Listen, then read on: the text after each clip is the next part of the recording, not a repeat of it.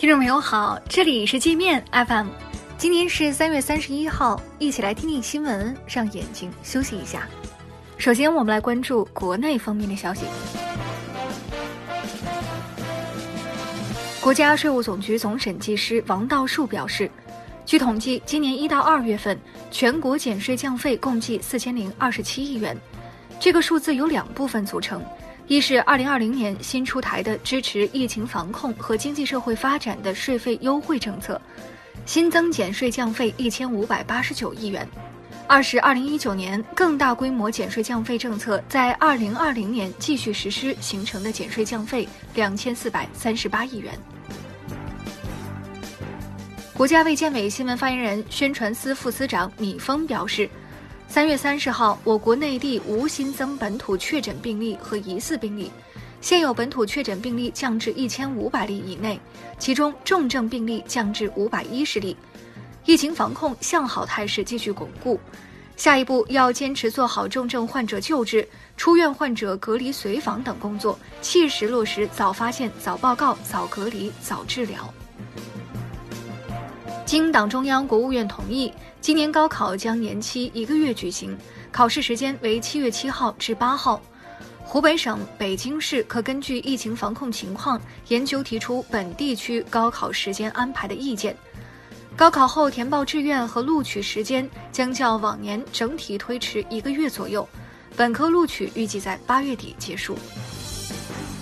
北京新冠肺炎疫情防控工作领导小组第五十次会议指出，将对所有入境人员全面落实集中医学观察和核酸检测，对现有居家观察人员进行全面检查，落实健康监测管理，确保各项措施严格到位，做到外防输入、内防反弹。上海发布关于推进学前教育深化改革规范发展的实施意见，明确民办幼儿园一律不准单独或作为一部分资产打包上市，上市公司不得通过股票市场融资投资盈利性幼儿园，不得通过发行股份或支付现金等方式购买盈利性幼儿园资产。联合国副秘书长在纽约总部宣布，腾讯成为联合国全球合作伙伴，为联合国成立七十五周年提供全面技术方案，并将通过腾讯会议、企业微信和腾讯同传在线举办数千场会议活动。我们接着来把视线转向国际，联合国粮农组织称，新冠肺炎疫情可能引发粮食危机，糟糕情况预计将在四月和五月出现。新冠肺炎疫情在全球蔓延，致使劳动力短缺和供应链中断，可能影响一些国家和地区粮食安全。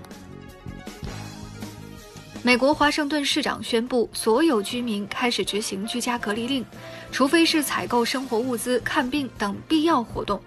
违反者将会被警告，严重违反者将处以五千美元罚款。二十五号，华盛顿已要求所有非必要商铺停业。